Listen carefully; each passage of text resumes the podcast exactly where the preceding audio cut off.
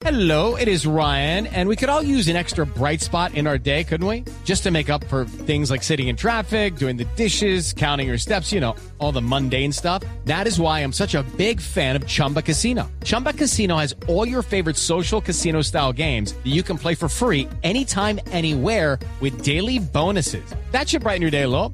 Actually, a lot. So sign up now at chumbacasino.com. That's chumbacasino.com. No purchase necessary. BGW. Void were prohibited by law. See terms and conditions. 18 plus.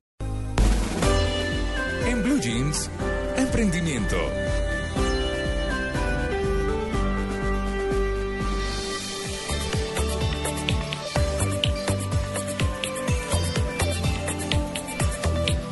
Siete y 18 minutos de la mañana. En emprendimiento vamos a hablar de, de una noticia que salió esta semana y, y que habla justamente de los orígenes de las compañías en el mundo.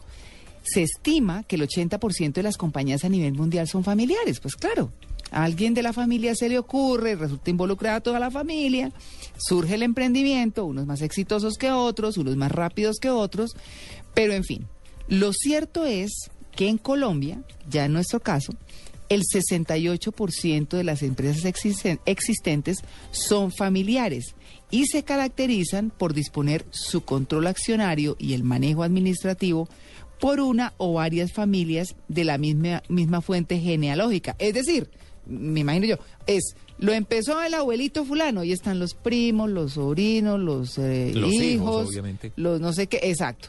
A mí, ¿sabe que a mí me parece muy complicado? Tito y Amalia, cuando se pone a pensar, bueno, don Pepito Pérez creó esta empresa y sus hijos ahí crecieron con la empresa y están bien económicamente y demás. Pero ya vienen los hijos de los hijos. Y entonces que a este no le gusta el tema, pero que a este otro sí, pero es que yo quiero mi hijo, usted tiene que hacer presencia por mí allá. Y empiezan una serie de cosas que uno no piensa porque son generacionales, ¿cierto? Pero bueno, para hablar de este tema y de, y de esas inquietudes, hemos eh, invitado a Olivier Bulik, consultor de High Group para la región andina, que nos va a hablar justamente de este tema, esas bases para pequeñas y medianas empresas. Señor Bulik, muy buenos días. Muy buenos días. Bueno, ¿yo pronuncié bien su apellido? Sí, sí, perfecto. Ah, bueno, muy bien. Eh, hablemos de ese 68% de las empresas existentes en Colombia. Eh, cuando, cuando uno habla de eso, dice, bueno, con toda esta globalización y demás, ustedes, eh, el estudio a ustedes, ¿qué les dice? ¿Qué les arrojó en primer lugar? El estudio que, que realizamos es, un es- un estudio a, nivel global. Desafortunadamente no hubo participación de, empresas colombianas. Sin embargo, pues participaron varias empresas de, la región en, en Chile, Venezuela. Eh, lo, lo que buscaba la, la, la encuesta era mostrar eh, la relación que existía entre eh, el éxito de la transición intergeneracional y eh, el manejo o crecimiento de lo que estamos llamando el capital familiar. Eh, detrás de capital familiar estamos hablando de todos los intangibles eh, como las relaciones o la herencia intelectual que, que se transmite de, de generación en generación. Claro. Mi- Ah, Yo quería preguntarle a propósito de lo que estábamos hablando al, come- al comienzo, porque en el estudio que ustedes hicieron se estima que más del 30% de las empresas familiares sobreviven hasta la segunda generación, o sea, los hijos, y cerca del 13% llega hasta la tercera, que son los nietos del, del emprendedor, ¿cierto? Por decirlo de una manera fácil. ¿Qué es lo que hace más difícil que sobrevivan estas empresas? Pues muchas eh, muchas veces lo que lo que lo que se detecta es que son menos como formales, tienen menos capacidad de, financiamiento o, reducido. Hay toda una serie de, elementos que hacen que que ah, pues se, se vuelve cada vez más difícil para ellas estar co- compitiendo. Lo que, lo que arroja entonces el, el estudio es que la solución que muchas de las empresas luego utilizan para um, eh, mejorar el negocio es profesionalizar el negocio y eh, integrar en sus, eh, en sus empresas factores eh, ajenos a, a la familia. Um, mientras están integrando estos, est- estos nuevos talentos, eh, se está creando lo que, lo que se llama en la, administración los costos de agencia, y donde eh, básicamente los intereses eh, entre la familia y los que están ahora en cabeza del negocio, manejando el negocio o participando en la gestión del negocio, pueden ir en un sentido contrario. Mm, los tiempos utilizados para administrar, vamos a decir, estos costos de agencia pueden estar ah, destruyendo a lo largo del tiempo el- este capital familiar. Ah, por Pero- eso, en el, en el es- sí. No, continúe adelante. Y, y- y por eso es tan importante cuidar estos intangibles que, que componen el capital familiar. Si no, la, la- la empresa familiar como tal va a perder de, de su esencia.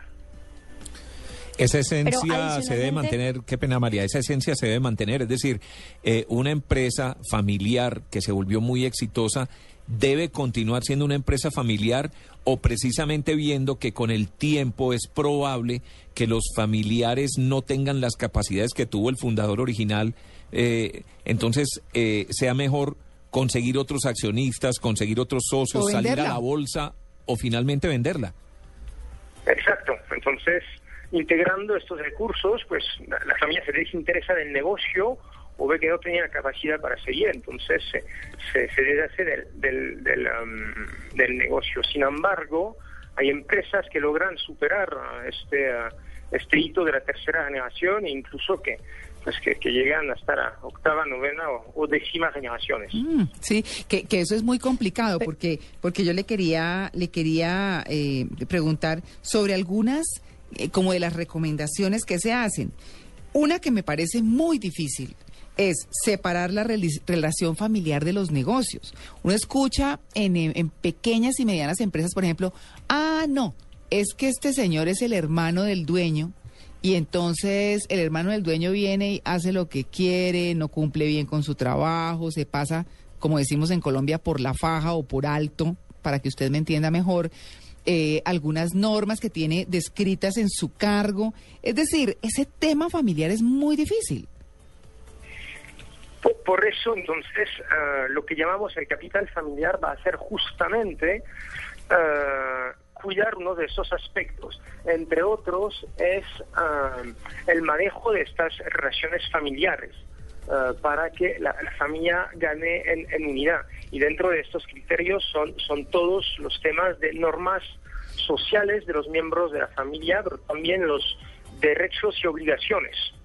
Muchas veces justamente un miembro de la familia ah, se vuelve un poco un, un clandestino y ah, está abusando de, de sus derechos, olvidando que tiene obligaciones. Las empresas que, que logran superar, ah, y, y lo, que, lo que unos nos mencionaron en la, en la, en la encuesta, justamente cuando les llega el llegado de la, de la empresa, el objetivo para ellos es hacer crecer este capital familiar para poder asegurar el legado a la siguiente generación. Es algo que realmente tienen integrado como miembro de familia y que exige todas los- las conductas ah, entre los miembros de- de la familia. Hay algo que es interesante y es que eh, hace algunos años se empezaban a crear empresas familiares que ahora son muy, muy grandes. Actualmente crecen cada vez más empresas, pero las empresas tienden a ser un poco más pequeñas, no, necesariamente menos exitosas, pero sí un poco más pequeñas. Estas que son más pequeñas tienen, digamos, la misma proyección que aquellas que ahora son las grandes empresas de- del país, por ejemplo, o ya es diferente por ser eh, marcas un poco, eh, pues, menos grandes que las que las otras que conocíamos hace algunos años. Pues, ahí considero que, que no, si, si, si, ah, si, si crecen, ah, por supuesto pueden estar en un nicho muy, muy pequeño que hace que la, la empresa nunca va a ser una, una, una empresa muy grande, pero creo que, que cualquier objetivo justamente es, es seguir creciendo esta, esta empresa. Claro. No, no, pues, yo, no- yo no considero que, que si logran pasar a la tercera cuarta generación, seguramente el negocio hubiera llegado un- va a llegar a un tamaño relativamente importante, un tamaño crítico. Claro, hay inclusive eh, empresas que cuando están en la tercera generación empiezan a involucrar presidente de la compañía externo, es decir, una persona que no tiene que ver con la familia. Exacto. Eso es una es justamente una de, la, de, la, de uno de los criterios también que las empresas tienen que trabajar. Son todos los um, los uh, lo, que llamamos el, el, marco un poco ético de la, de la familia. Y dentro de, de, este marco entran entonces todos realmente se materializa bajo un, uh, un protocolo aunque el, el, protocolo es solo un, un, uh, un documento en sí, lo, lo, importante es todo el proceso que llevó la, la, familia a construir este, este protocolo. Hay unas empresas que, que prefieren, por ejemplo, decir que nadie de la familia uh, interviene en el negocio. Lo que es el caso de la, de la familia Echeverry, el grupo, uh, el grupo Corona en, en Colombia, uh -huh. que, que, al contrario, por ejemplo, de la familia Carvajal, de, decidió no, no involucrar a, a ninguno de sus miembros en el manejo, vamos a decir, diario de del, negocio y, se contentan de estar en las, en las juntas de las diferentes compañías. Claro, pues sí, hay, digamos que hay familias eh, que se destacan mucho en el país, por supuesto, por estar estructuradas desde hace una o dos generaciones que son muy exitosas y que empiezan seguramente a enfrentar, pero con esto de la globalización también, de alguna manera las prácticas de otras eh, empresas en el mundo que son centenarias eh, podrían aplicarse, lo que se llama en términos eh, organizacionales un, hacer un o administrativos un benchmarking, que es como copiar modelos para mm, no permitir que se afecte, digamos, la compañía por este tipo de de, de, situaciones familiares, como quiera que sus dueños son de la familia. Uh, el, estudio que, hemos realizado justamente nos ha permitido realizar benchmarking entre, entre estas diferentes empresas para realmente entender la, la, que estaban eh, tenían mejores desempeños o, resultados y poder comparar entonces sobre con base en unos criterios um, muy uh, concretos uh, que era importante para seguir creciendo el, el capital familiar.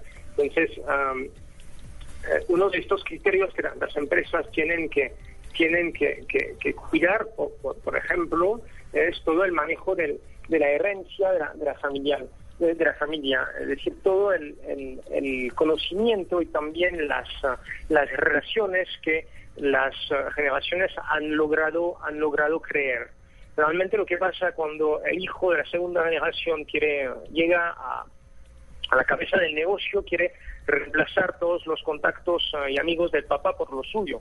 Sin embargo, uh, hemos demostrado que la, las empresas que cuidan sus relaciones y que transmiten estas relaciones de generaciones en generaciones van a, van a poder permanecer en el, en el tiempo. Incluso muchas de las empresas van a, cruzar una o dos crisis muy importantes durante, uh, durante uh, su, historia.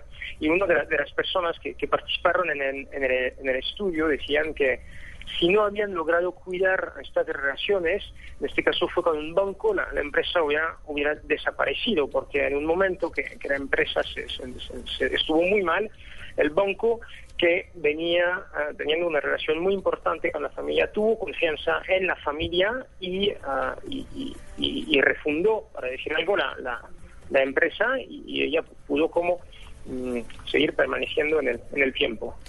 Bueno, Gracias al bien cuidado de las relaciones que, que todas las generaciones habían tenido con, con, con, este banco. Claro, trajimos este tema porque de todas maneras, pues eh, hoy en día, eh, digamos que la educación se ha enfocado más en que los nuevos profesionales pues sean más emprendedores realmente que, que empleados, por decirlo de alguna manera. Y, frente a ese emprendimiento, pues se van a enfrentar muy seguramente a este tipo de situaciones, pues con muchos años, pero se podría en este sentido, eh, le preguntamos a nuestro invitado, a Olivier Bulik, eh, se podría pensar que desde un comienzo una empresa, y esto para nuestros oyentes emprendedores, una empresa puede empezar a organizarse para evitar eh, que las crisis futuras, en razón de que dependen de quienes siguen en la familia, sean muy fuertes o afecten de manera importante a la empresa? La, uh, creo que lo, lo, lo, más lo más lo más pronto lo mejor uh, para, para, para, dos cosas uh, una es que muchas de las empresas que, que logran también eh, pasar la- la- las diferentes generaciones um, utilizan mucho la, la figura de- del, del dueño fundador de, de- de la empresa. Ah, sí. Entonces, eh, y, y se vuelve también un valor y, y- y un- como un valor de, de ejemplo para las siguientes generaciones. Entonces, lo- creo que lo más pronto, lo, lo mejor, porque se va a poder capitalizar también sobre la, la imagen de, de este fundador. Y, y lo segundo es que va- la empresa va, va, va va a crecer y sus miembros van a crecer juntos utilizando unos, eh, unos códigos y, normas sociales dentro de las familias que, que, am, que van a ser como que algo como natural, nat- completamente natural para, para, para ellos. Claro. Pues bueno, ahí está el tema. Empresas familiares. En eh, Colombia, dice el estudio, el 68% lo son. Eh, en el mundo, el 80% de las empresas son eh, familiares. Así que, pues bueno, el tema generacional ha sido lo que nos ha ocupado en estos minutos con nuestro invitado, Olivier Bulik, consultor de High Group. Eh, señor Bulik, muchas gracias por estar en Blue Jeans de Blue Radio. Muchas gracias.